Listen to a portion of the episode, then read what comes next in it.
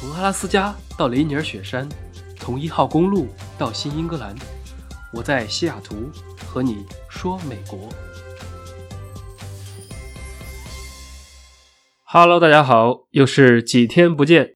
上期我们讲了西雅图周边的两个城市，一南一北。南边的波特兰免税，适合买买买。我看上期不少评论里面的女同学都跃跃欲试。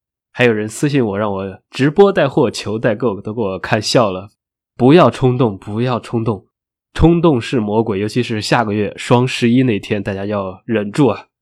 那说完南边，对于北边的温哥华，特色是什么呢？有人说是 UBC，不列颠哥伦比亚大学。是的，校园很不错，学校排名也高。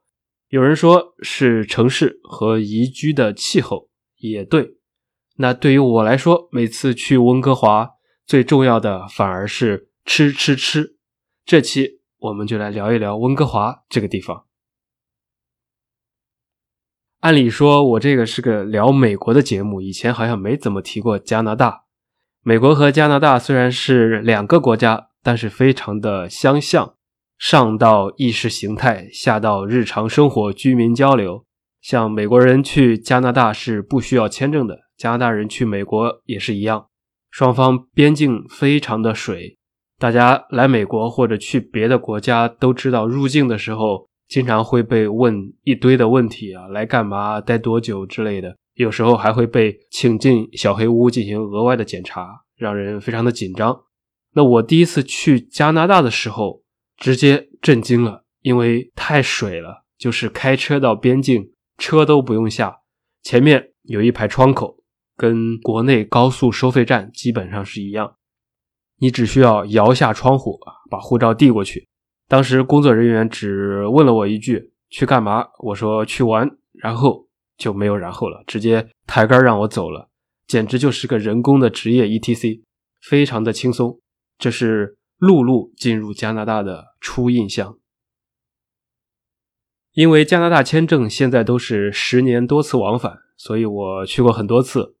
第一次去大约是在某年的冬季，当时一大早就出发了，因为想早点到温哥华去吃早茶。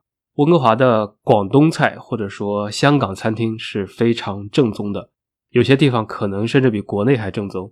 据说九七年香港回归之前，很多香港人以及广东人移民来了温哥华，所以非常多的粤菜大厨，既有生猛海鲜，也可以让你吃到。多年前，香港街头大排档的味道，像我身边加拿大籍的华人同事，很多其实都是广东移民二代，平时都可以讲英语和粤语。这是一点背景。回到那天，我从西雅图出发，沿着五号公路，听着周杰伦的《一路向北》，然后就真的是一路向北，弯都不用拐，大概行驶了一百多英里，就会逐渐看到路上的指示牌提示你。前面美加边境就要到了，基本上从西雅图市区开到温哥华边境只需要两个小时，甚至更短。那加拿大的边检官也非常的友好，就像我刚才说的一样，随便问了两句就让我进去了。第一次去的时候，刚一入境就一眼看到了不一样。你们猜不一样的是什么呢？不是天气，不是文字，而是路牌。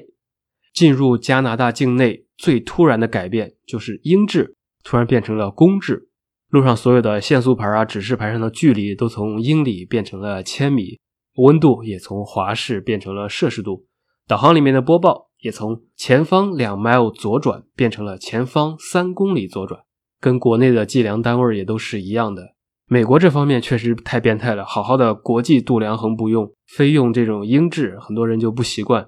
就算来了很多年，都要换算。比如气温，我今天是六十华氏度，那其实就是大概十五摄氏度。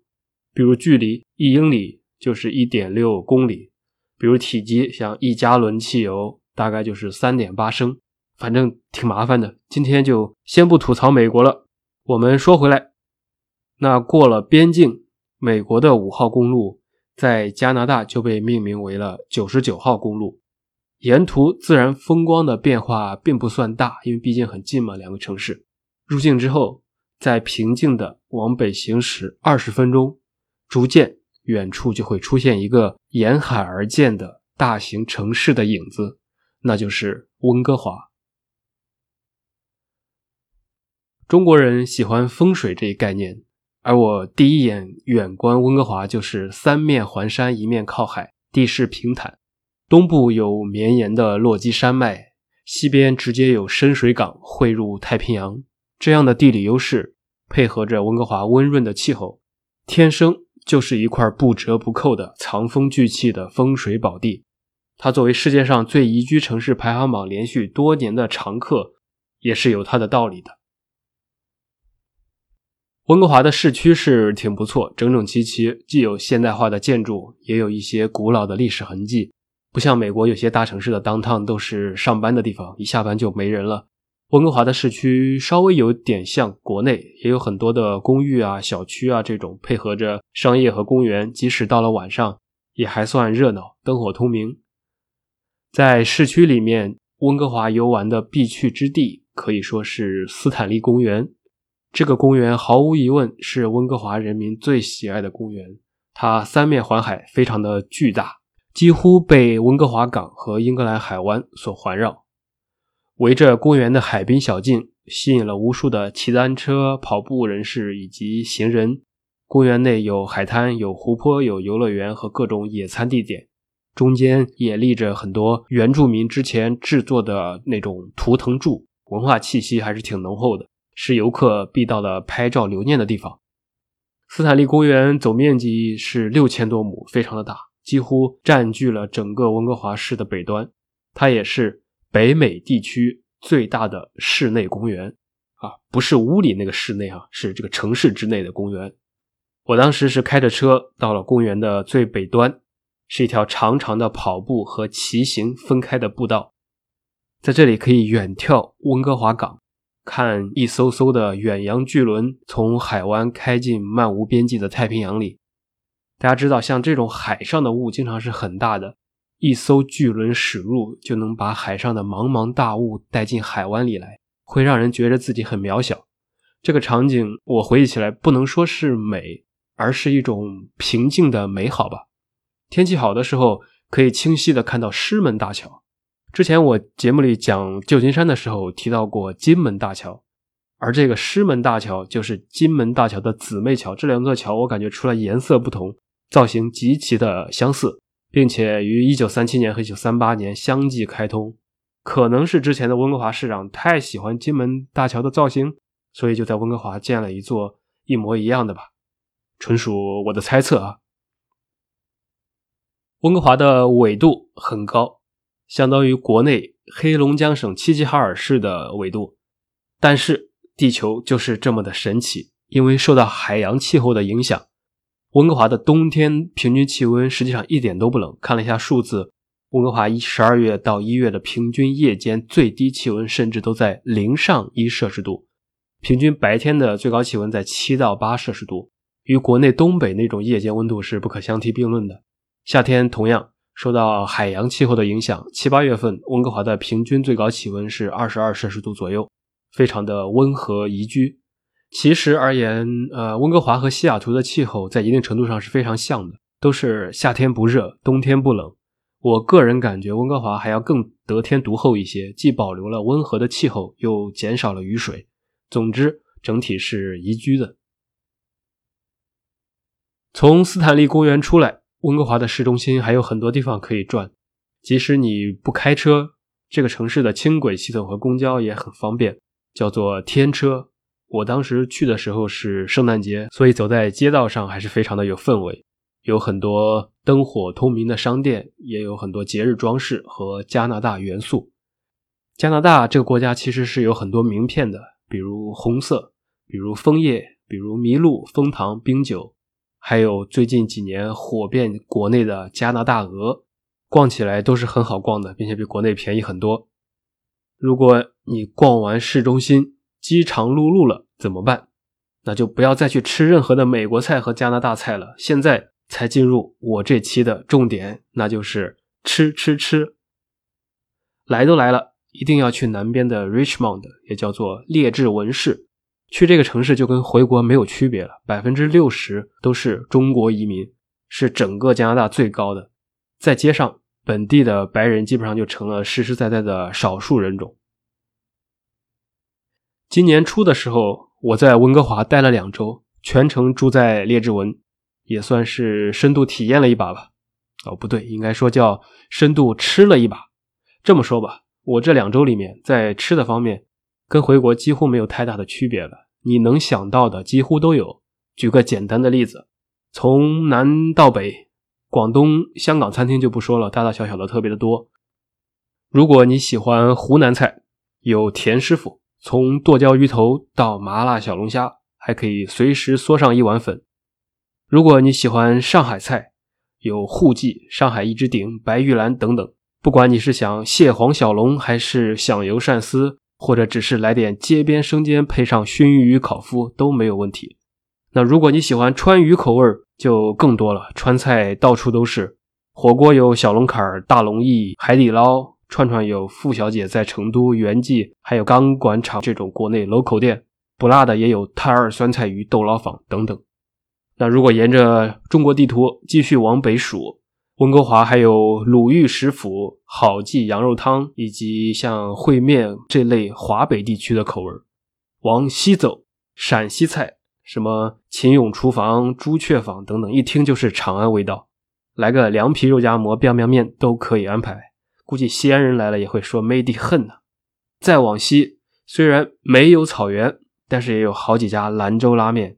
还有北疆饭店这种西北菜，让你红柳烤串配大盘鸡、烤羊腿加上馕吃到饱。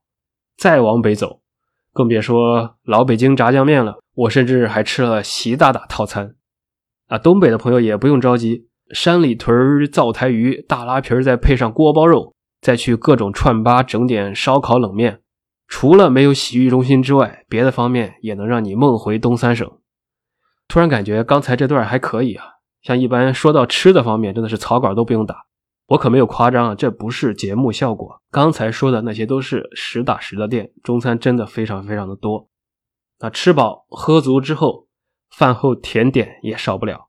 从一方到鹿角巷，从许留山到贡茶、丧茶、日出茶太，还有幸福堂，除了没有喜茶之外，别的奶茶基本上都有了。另外，我还专门去吃了几天的早茶。像麒麟、瑞华、帝苑、天天渔港，这些都是老味道。我周末十点多到的时候，居然都还要排队。它不是那种网红店的排队，而是烟火气的队。有一些看起来祖籍像是国内东南沿海地区的一些比较年长的人来的都特别的早。据说他们一群人几乎每天都会或者部分来这里吃早茶，可能多点几份，也可能点的很少，就是看看报纸、聊聊天，静享时光流逝。据广东的朋友说，这些店的水准，即使放在广州或者香港，也算得上相当的不错。完了，聊了半天，给我自己说饿了。嗨，就不该晚上录节目，我都不知道自己说到哪儿了。反正你闭着眼去吃就行了，跟你们家楼下一样，随便进个小店，说不定就很有自己国内小区下面的感觉。